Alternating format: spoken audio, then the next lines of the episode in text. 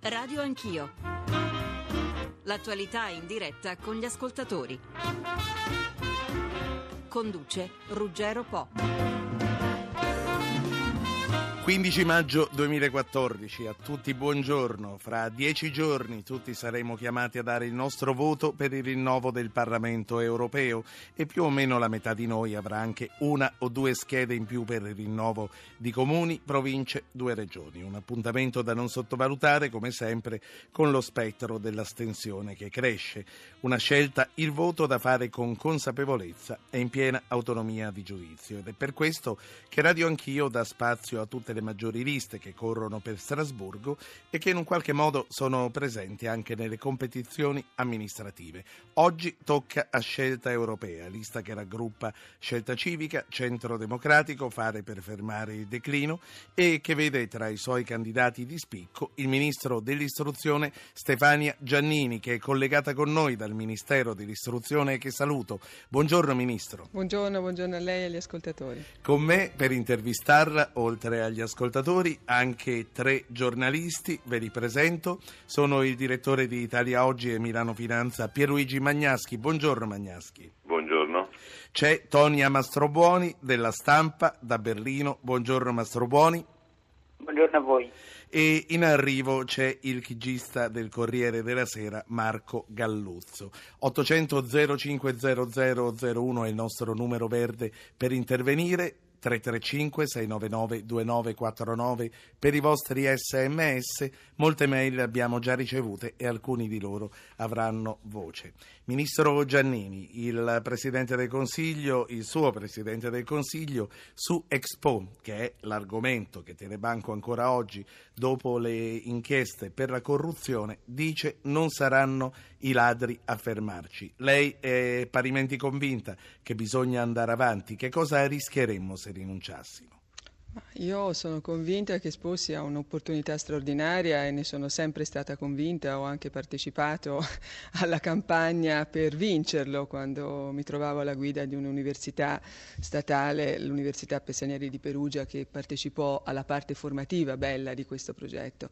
Certamente eh, non possiamo che eh, restare attoniti di fronte al fatto che leggendo i giornali in questi giorni si ha la sensazione che veramente tutto quello che pensavamo che la Seconda Repubblica avesse sepolto, che noi avessimo sepolto entrando in Parlamento con liste nuove, fresche e rinnovate, è ancora lì o sembra essere ancora lì. Quindi i partiti che hanno partecipato a tutto il processo di, di, di degrado del nostro Paese da, anni, dagli anni 90 fino ad oggi, qualche responsabilità ecco. purtroppo devono Ma assumerla, credo.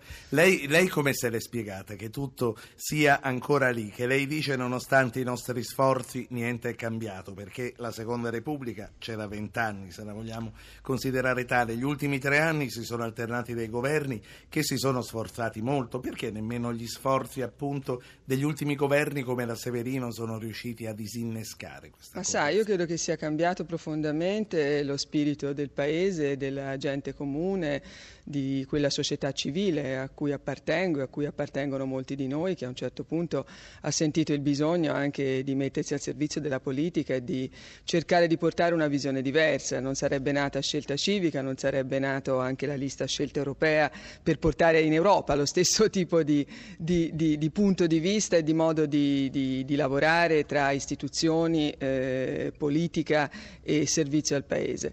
Quello che rimane è un, insomma, una società italiana che ha bisogno di rimettere un po' in sesto anche i valori fondamentali e questi sono processi purtroppo che non si fanno con un cambio di governo. Qui mi sento molto responsabile perché forse è proprio il Ministero che dirigo che potrà avere un ruolo fondante, no? ripartendo dalla scuola, da, da, da una visione etica della vita che mi sembra che nel nostro Paese sia ancora lontana dal, dal riaffermarsi. Tra l'altro, a quanto pare fino adesso da questi queste inchieste non sono le nuove leve, le nuove generazioni che... Appunto, quindi una speranza c'è, però sono, va alimentata. Va sono alimentata. i vecchi marpioni. Senta, Ecco. prima di, di passare la parola ai colleghi, eh, le volevo ancora chiedere se ci fermassimo, come qualcun altro chiede, se dicessimo Expo no basta grazie non ce la potremo mai fare, che cosa rischieremmo come Paese? Ma intanto una sconfitta di fronte al malaffare questo le istituzioni che devono guardare sempre alla parte positiva che c'è ed è molta, come ha detto lei, poi il negativo mi sembra legato anche anagraficamente e, e- e, diciamo come, come appartenenza ad un mondo che è passato in qualche modo, quindi questa è la prima profonda sconfitta. Il secondo rischio, beh insomma, abbiamo veramente investito tantissimo a, a livello non solo strutturale, ecco perché poi i guai vengono lì, no? quando ci sono gli appalti, quando Expo non è solo questo, Expo nasce e sarà un grande progetto che resta al Paese appunto nella formazione, nell'idea che il cibo e la cultura del cibo, del cibo sano debba diventare dall'Italia, non è un caso una, una proposta importante per il resto del mondo, quindi anche un grande strumento di relazioni internazionali. Si immagina che cosa vorrebbe dire fermare questo progetto, insomma no- non ne abbiamo bisogno nel mondo Ieri- ecco, di, di indebolire la nostra immagine, Ieri, semmai il contrario. sì, ieri abbiamo visto eh, Matteo Renzi è andato a Milano, ha dato un segnale forte. Ne aveva parlato con voi colleghi di governo? Gli avevate dato un mandato a fare, a dire delle cose? No, abbiamo parlato di Expo non nell'ultimo Consiglio dei Ministri, se non ricordo male, precedentemente, ma con la ferma convinzione che il governo deve fare e farà insomma, il suo lavoro a prescindere da quello che sta facendo la magistratura su altri fronti. Sono livelli che non si devono mai incontrare, credo, e quindi non c'era stato alcun commento su questo, come credo che sia ovvio. Pierluigi Magnaschi, Tonia Mastroboni, oggi vi, lascio- vi lascio molto spazio, la voce vi è alleata. Eh, Pierluigi Magnaschi, prego.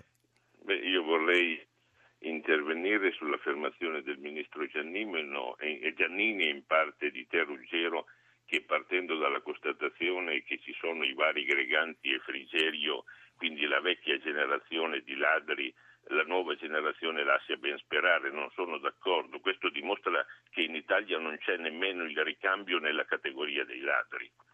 E- e- perché rimangono hanno in mano il potere ed esercitano il loro eh, potere delinquenziale.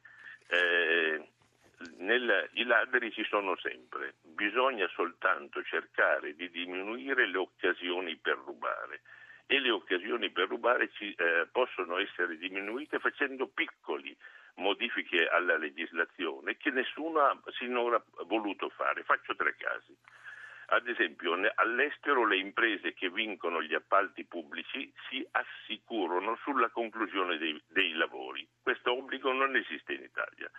Secondo, eh, gli appalti vengono fatti eh, eh, al ribasso minimo, ma successivamente vengono riconosciuti degli aumenti per- di costi per cause che sono eh, giudicate soggettivamente da parte della stazione appaltante. Questi due casi basterebbero a ridurre l'80% le tangenti sui lavori pubblici. Perché non si fanno?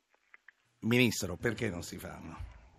Sa, l'etica e l'onestà non si affermano per cambio di regole o per decreto. Io continuo a ritenere che chiaramente, eh, cito da- dall'intervento precedente, i ladri senz'altro ovunque forse ci sono e possono apparire. Io penso che però una società si rifonde a partire dai valori che vengono affermati e parlo per il- quello che riguarda il futuro, quindi i modelli che si offrono ai giovani sono i modelli che contano. Poi le regole sicuramente sono migliorabili, ma non c'è regola che metta al riparo da possibile corruzione, da possibile superamento e, e infrazione della regola stessa. Tonia Mastroboni, la stampa. Ma io in realtà volevo cambiare completamente argomento, se mi è lecito, se mi è consentito. Naturalmente. Perché siamo appunto, sì, siamo a dieci giorni dalle elezioni e secondo me sicuramente il tema dell'Expo è un grande tema, però ci sono altri temi che stanno in qualche modo scaldando il dibattito. Eh, prima di tutti il tema dell'immigrazione e delle tragedie che continuano a, dire, ad avvenire eh, tra, tra l'Africa e, e l'Italia, tra l'Africa e Lampedusa. Eh, e su questo mi piacerebbe sentire l'opinione del Ministro Giannini perché io credo che anche questa solitudine dell'Italia eh, e della Grecia, insomma di- dei, dire, dei, dei paesi di confine eh, nell'affrontare queste questioni sia scandalosa e quindi vorrei capire che cosa propone eh, il suo partito, la, la, la, la sua coalizione per, per, per, per, spingere l'Europa a occuparsi di più di, di, di, casi come il nostro, perché è ovvio che sull'immigrazione ehm, i partiti populisti cosiddetti eh, riescono a, a, a, raccogliere un consenso gigantesco. L'altra grande questione è legata a, questo, a queste anticipazioni al libro di Geithner, in qualche modo che sono uscite eh, sul, sul mio giornale, sulla stampa, adesso c'è un dibattito enorme sul presunto complotto che ci fu alla fine del 2011 ehm, per, per, per, il cambio di guardia, diciamo, tra, per, per, far cadere Berlusconi e far arrivare Mario Monti.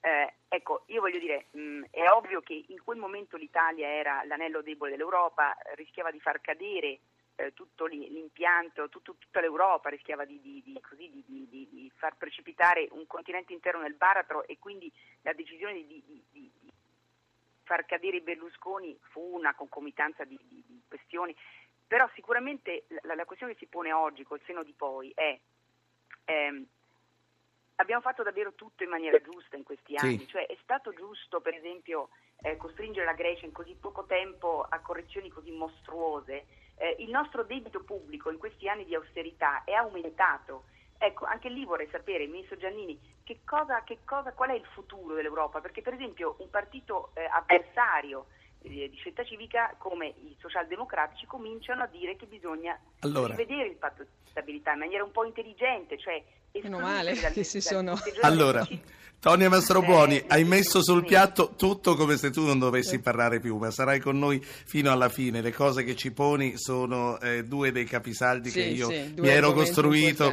per tutta la durata della trasmissione. Quindi direi di affrontarli uno alla volta e direi Tonia resta con noi naturalmente. Saluto anche Marco Galluzzo, Corriere della Sera, che nel frattempo è arrivato. Buongiorno a voi. Buongiorno Galluzzo e vorrei cominciare con le varie cose poste da Mastrobuoni dall'immigrazione. Insomma, Ministro, mille sbarchi al giorno, massimo impegno da parte nostra per scongiurare i naufragi, 9 milioni al mese per Mare Nostrum. Quello che mi chiedo, fino a quanto potrà durare e fino a quanto, per riprendere le parole di Mastrobuoni, potremo rimanere con la Grecia nelle nostre solitudini? Ma fino a pochissimo perché sono del tutto d'accordo la solitudine, cito dall'intervento del, del giornalista Mastrobuoni, di Grecia e Italia, eh, determinata da un fatto semplicemente geografico, perché siamo lì, siamo l'Italia più della Grecia, in qualche modo i cosiddetti paesi ponte no? nei confronti della sponda sud non può durare, non deve durare.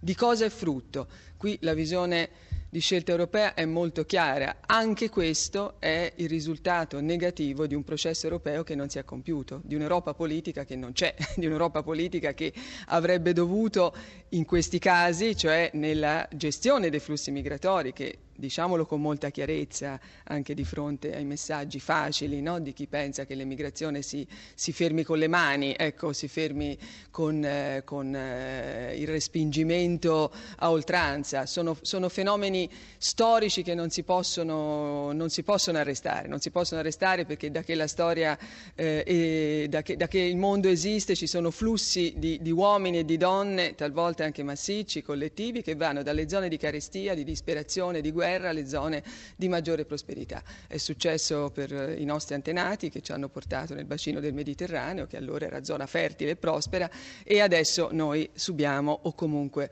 sembriamo subire il flusso da est e soprattutto da sud. Allora un'Europa che sia Europa federale, che sia Europa che ha una unità politica e che quindi ha una responsabilità politica, non intergovernativa, in cui c'è lo scarico barile tra chi è più coinvolto, come dicevo, per ragioni di necessità geografica e non per ragioni di responsabilità politica, e un'Europa di questo genere, la differenza è evidente. Sì. Quindi io credo che la risposta unica e possibile non sia rimandiamone a casa il più possibile, ma sia A diamo all'Europa quello che l'Europa deve avere, quindi completiamo il processo politico intanto, che poi è anche l'anticamera eh, del, del, completamento del processo e così arrivo alla seconda domanda, economico e finanziario di cui pure c'è un estremo bisogno e dall'altra parte gestiamo anche questi flussi nel modo corretto, insomma ci sono paesi che dell'emigrazione hanno fatto la loro risorsa, c'è una parte del mondo che ha l'Africa, da cui arriva la maggioranza dei sì. nostri migranti, io lo ricordo, ha festeggiato il miliardo di popolazione nel, esattamente nel 2011.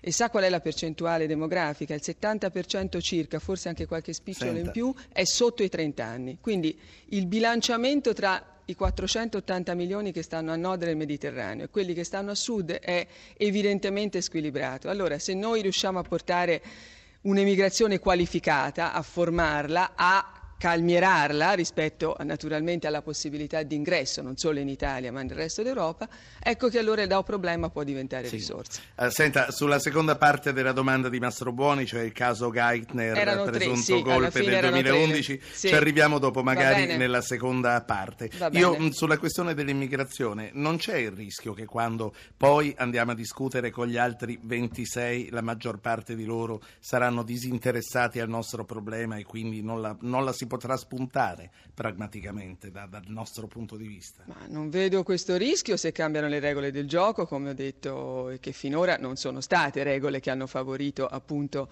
una, eh, una risoluzione, prima un approccio e poi una risoluzione politica unitaria dei problemi che sono eh, dell'Europa, che sono Senta, unitari. Renzi, Però mi lasci anche dire sì. un'altra cosa, c'è anche una convenienza molto bieca, perché poi insomma la politica è fatta anche giustamente di convenienze.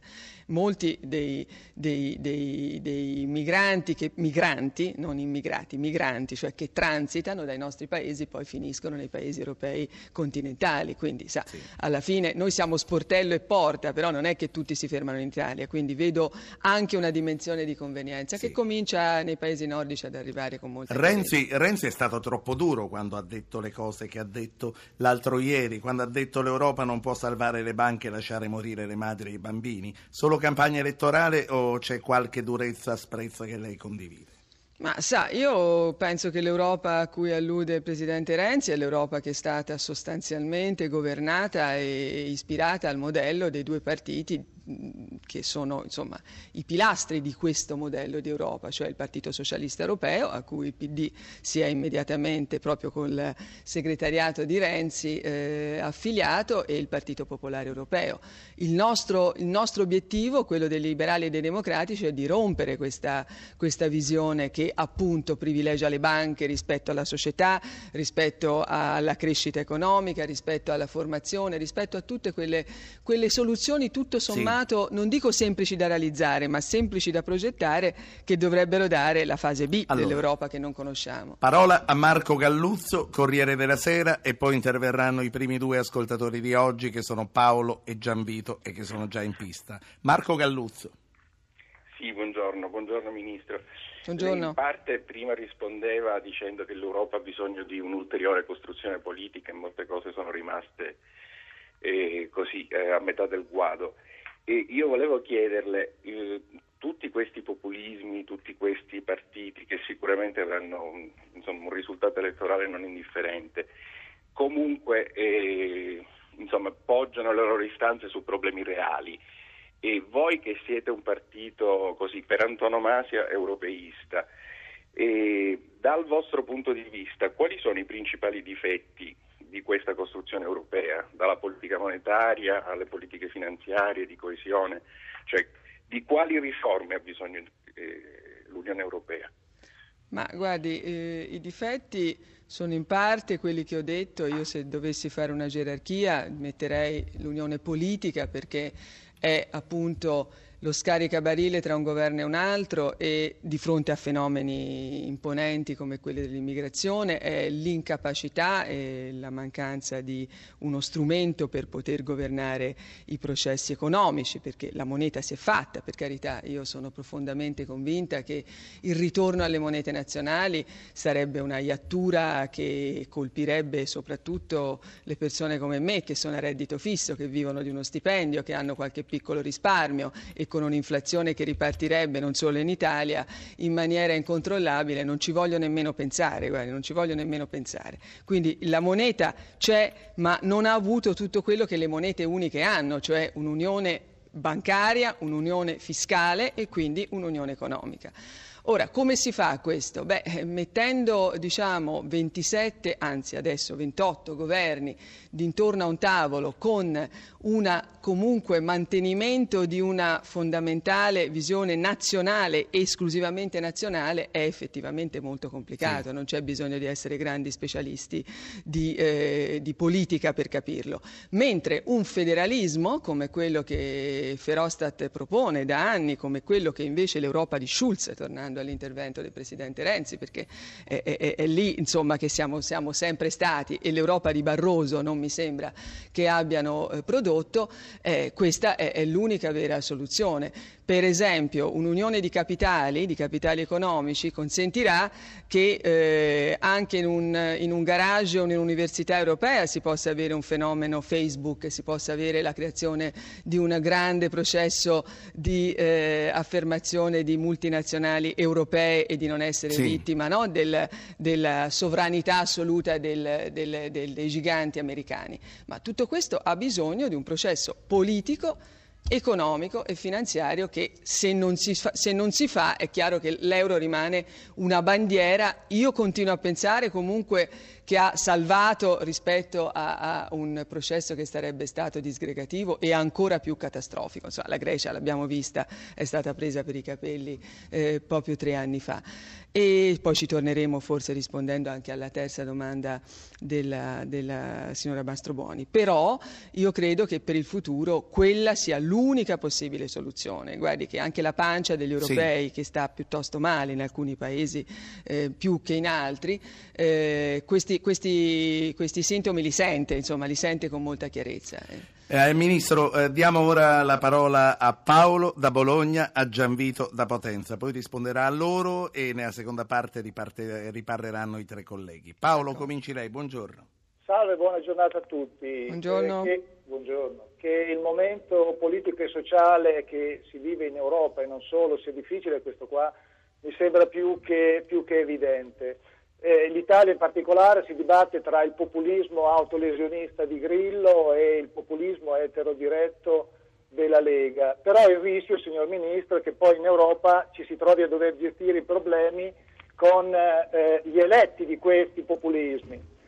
Io credo che per evitare eh, eh questo rischio eh, gli altri partiti, quale quello liberal democratico che lei rappresenta, dovrebbero proporre alla gente, cioè agli elettori, fisicamente delle, eh, delle, iniziative a breve termine per poter eh, sistemare i problemi di cui sì. chi mi ha preceduto ha ampiamente, ampiamente, parlato. Quindi chiederei banalmente e semplicemente eh, tre provvedimenti che lei sul piano interno e sul piano internazionale propone agli elettori per scongiurare o comunque per controbattere alle proposte eh, dei partiti a cui accennavo sì. prima. Allora, grazie, grazie a lei Paolo. Prima che il Ministro risponda, eh, chiedo anche al Ministro risposte un po' più contenute per permetterci di fare parlare più persone.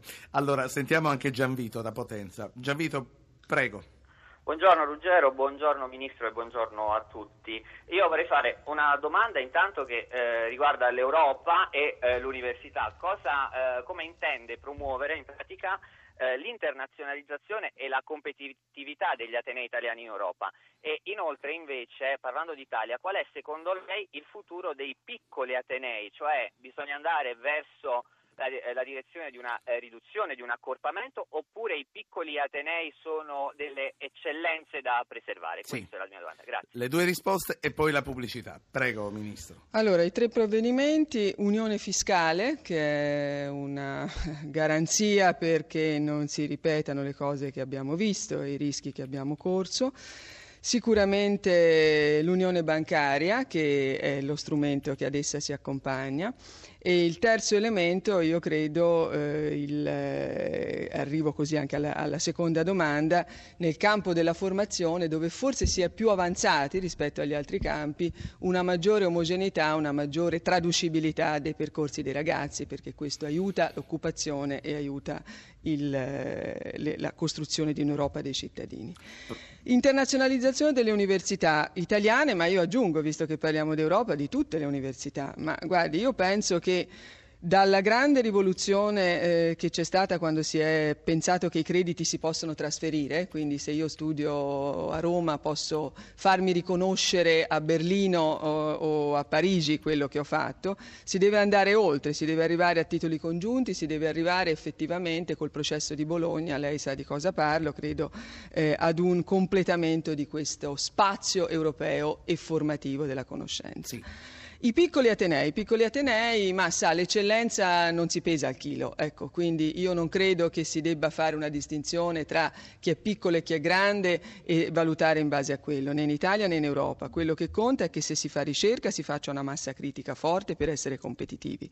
Se invece si guarda l'eccellenza della singola istituzione, quella si valuta nel contesto, io credo che ci sia spazio sia per i piccoli sì. che per i grandi. Ministro, eh, pausa pubblicitaria, poi riprendiamo con lei, eh, Stefania Giannini, candidato di scelta europea alle elezioni del 25 maggio, con i colleghi giornalisti che sono Pierluigi Magnaschi, Marco Galluzzo, Tonia Mastrobuoni e con gli ascoltatori 800 05 0001. A fra poco.